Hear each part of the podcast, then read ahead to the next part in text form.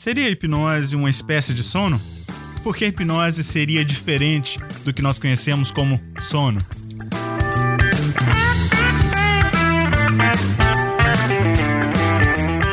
Você ouve agora Hipnocast, o podcast da hipnose.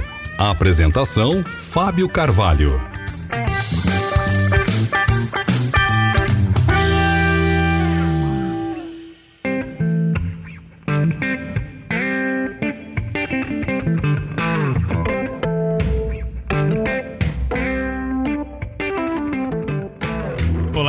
Seja bem-vindo ao Hipnocast. Eu sou o Fábio Carvalho e neste episódio vou responder a pergunta: por que a hipnose é diferente de sono? Então, me acompanhe até o final para saber mais sobre essas diferenças. Qualquer pessoa que tenha experimentado a hipnose sabe o quão semelhante este estado é aos estágios iniciais do sono. Então, será que a hipnose é ou não é uma espécie de sono? Para que nós possamos começar, é importante dizer que o sono passa por estágios graduais e que pode ser medido através de ondas e frequências cerebrais. Deixa eu explicar um pouco melhor isso. Nos estágios iniciais do sono e também do transe, ambos passam por um estágio onde o nosso cérebro produz uma onda cerebral chamada alfa. A partir daí, a mudança na amplitude e também nas frequências dessas ondas cerebrais, no caso, por exemplo, da onda alfa, vai determinar uma das principais diferenças entre o sono fisiológico e o que nós chamamos de transe hipnótico. É importante entendermos primeiro esse conceito, ou seja, existem diferentes ondas cerebrais que são medidas em, através de suas amplitudes e frequências que vão facilitar aí o processo de determinação e de identificação uh, do sono fisiológico e, consequentemente, também do transe hipnótico. Você sabia que existem pelo menos dois tipos principais de sono?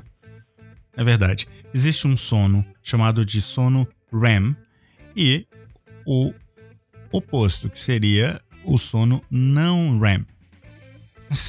Fábio, o que, que é isso, né? O acrônimo REM significa, do inglês, Rapid Eye Movement. Na verdade, isso traduzido quer dizer movimentos rápidos dos olhos ou movimento uh, rápido ocular. Então, o sono REM, ele tem esse movimento rápido dos olhos, né? Esses movimentos rápidos dos olhos acontecendo, enquanto o não REM não tem ok? Ao longo de uma noite, por exemplo, uma noite de sono, você pode alternar tanto entre o sono REM como o sono não REM. Então, o sono REM ou o sono não REM pode se alternar por várias vezes durante uma noite de sono. É importante entender isso, porque aí a gente pode também estabelecer aqui alguns princípios de diferenciação para o assunto que nós estamos abordando nesse episódio, ok? Para entender melhor a diferença entre hipnose e sono, nós vamos primeiro esclarecer sobre esses dois tipos de sono. Durante o sono não REM, o cérebro ele se acalma. O seu corpo, por exemplo, libera hormônios na corrente sanguínea que são normalmente reparadores. Isso acontece em preparação para o seu próximo dia, né? para o dia seguinte. Já no caso do sono não REM, existem quatro estágios. E eles são o seguinte: o primeiro deles é normalmente chamado de pré-sono, que é quando os músculos se relaxam, a batida cardíaca, di cardíaca diminui, a temperatura do corpo abaixa. O segundo seria, por exemplo, o sono leve, quando ainda você pode ser despertado sem nenhuma sensação de confusão. Sabe aquela sensação de confusão quando você desperta do sono? Pois então, no sono leve, você ainda pode acordar sem ter aquela sensação. O terceiro seria, esse terceiro estágio seria o sono eh, que é chamado de sono de ondas lentas. Eh, isso, esse sono de ondas lentas acontece quando a pressão arterial, por exemplo, começa a diminuir. Já na quarta fase ou no quarto estágio, é, acontece o que é chamado de sono profundo ou sono profundo de ondas lentas. É, isso é de maneira mais simples explicado da seguinte maneira: é quando você já, por exemplo, tem uma dificuldade enorme de acordar. E quando você desperta, quando você acorda, você acorda meio confuso, meio tonto. Você reconhece essa situação? Pois então, provavelmente você estava no quarto estágio do sono não REM. Bom, já no caso do sono REM, então é diferente. Trata-se de um quinto do tempo do sono, ou seja, se nós dividíssemos o tempo de sono, seria um quinto de todo esse tempo que dura o teu sono. Então, durante a fase do sono REM, o cérebro ele se torna mais ativo, os olhos, por exemplo, se movem rapidamente, daí o nome em inglês Rapid Eye Movement. Ah, o corpo permanece muito relaxado e esse é um estágio de sono em que, por exemplo, os sonhos eles se tornam mais vivos, eles aparecem e surgem com maior intensidade. Via de regra, o que pode acontecer é que quando você tem esses sonhos, aí nessa fase de sono REM, é, você pode lembrar, lembrar deles muito mais facilmente.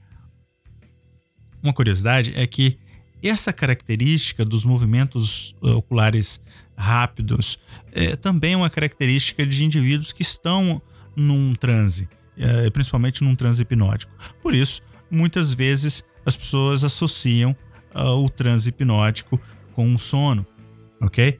Ambos olhos fechados, ambos com movimentos oculares rápidos, acessando certas informações, muitas informações uh, normalmente são similares.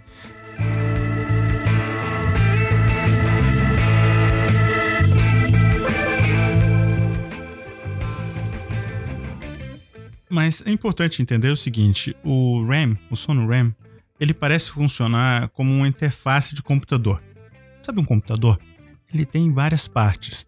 É, seria mais ou menos o seguinte: o sono RAM ele serve como um meio é, pelo qual a natureza nos programa com os nossos comportamentos de maneira instintiva. Essa talvez seja a maneira de explicar, através de uma metáfora representacional, essa relação do sono REM. Porque antes mesmo de nós nascermos, nós já temos experiências de rapid eye movement, né, de movimentos oculares rápidos dos nossos olhos, uh, dentro do outro. Aliás, o estado REM é comumente associado com os sonhos é, durante o sono. É? Como eu disse antes, nesse estado acontece um avivamento, um, uma intensificação dos sonhos. E funciona como um mecanismo de manutenção para uma limpeza emocional, eh, de todas aquelas sobrecargas que o cérebro passa durante o dia. Esse tipo de situação facilita de forma natural para que o teu cérebro esteja preparado para o dia seguinte, seu corpo esteja relaxado e assim por diante, para que você se revigore. Porém, uma coisa importante para se mencionar aqui é que esse estado ele pode ser ativado em outros momentos também. Eu vou fazer a citação aqui e vou trazer uh, os seguintes autores. Joe Griffin e Ivan Tyrrell são dois pesquisadores que se dedicaram aos estudos sobre o papel e a função dos sonhos. Eles dizem o seguinte: que é nesse estado que também nós podemos recordar vivamente algo que está na memória. É também neste estado quando nós experimentamos transe hipnótico de qualquer espécie. É assim como eles classificam e determinam aqui essa relação. De alguma maneira, a hipnose seria a criação deliberada do estado REM em nós mesmos e nos outros.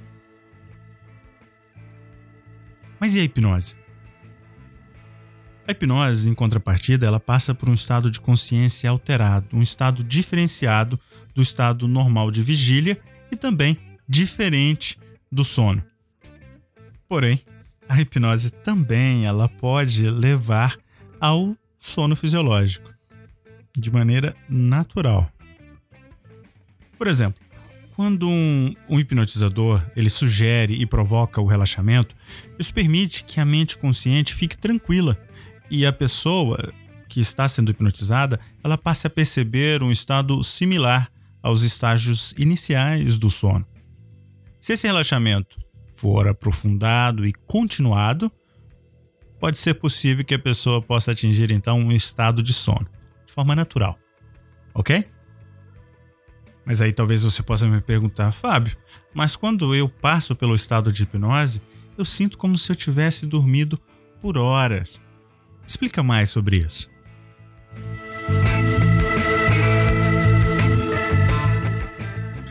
É verdade. Muitas pessoas, quando relatam terem sentido revigoradas ou mesmo capazes de pensar com mais clareza depois de terem experimentado a hipnose, é, realmente nós podemos utilizar a explicação por conta dessa teoria que aproxima o estado da hipnose com o estado de sono REM.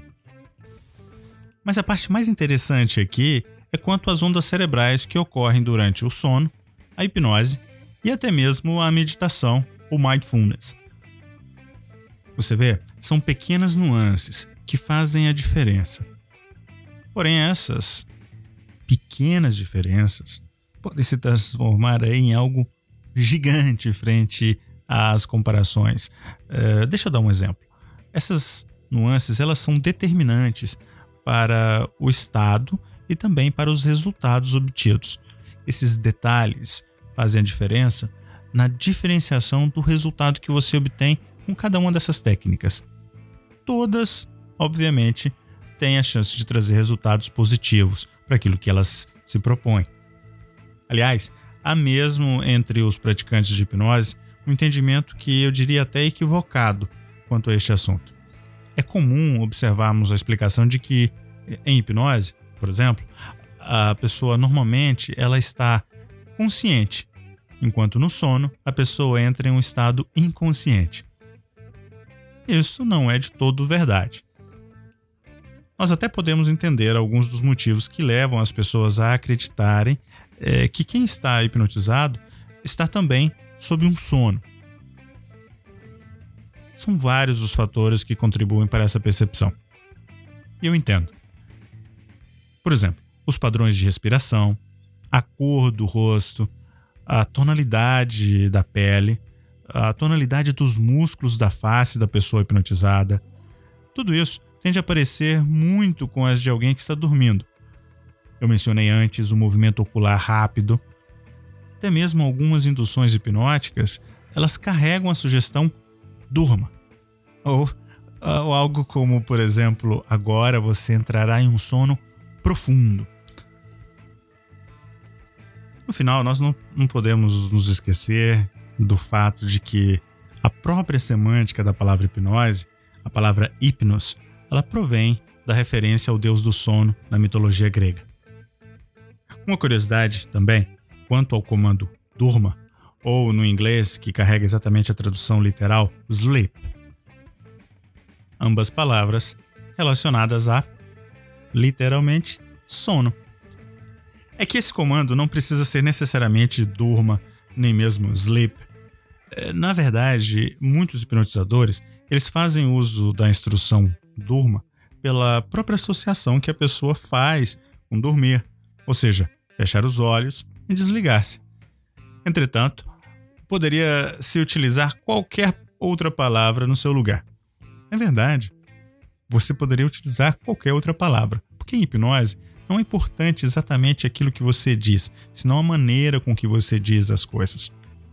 Obviamente, a atribuição que as pessoas dão em termos de significado às palavras fazem a diferença. E nesse caso, ela se apresenta com a associação de durma, de sleep, com a fisionomia e com as ações que, se, que, que engloba a ideia de sono. Na hipnose, simplesmente convencionou-se o uso desta indução, instrução, melhor dito, comando. Na verdade, são vários os estudos, inclusive, que buscam demonstrar a diferença ou mesmo a similaridade da hipnose com o sono. Olha só, nós aqui no Hipnocast tratando de clarear um pouquinho essa diferença. Uma das propostas é que a hipnose ela é completamente diferente do sono. Enquanto uma outra linha de análise, como por exemplo a de Theodore Barber, que foi quem propôs que a hipnose ela difere do sono apenas quando há o sono profundo. Porque em alguns experimentos com a hipnose que ele fez, ele haveria demonstrado que, ao menos em alguns casos, haveriam estados de sono leve em alguns testes e de transe hipnótico em outros. De forma bem simples, nós podemos concluir que o sono ele é caracterizado pela falta de resposta ao meio ambiente e geralmente oferece uma mobilidade física limitada, ok?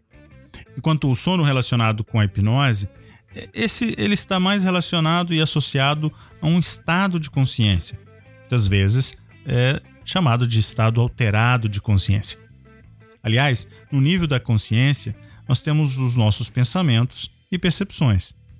No nível da pré-consciência, nós temos as nossas memórias e conhecimentos já guardados, os nossos conhecimentos armazenados.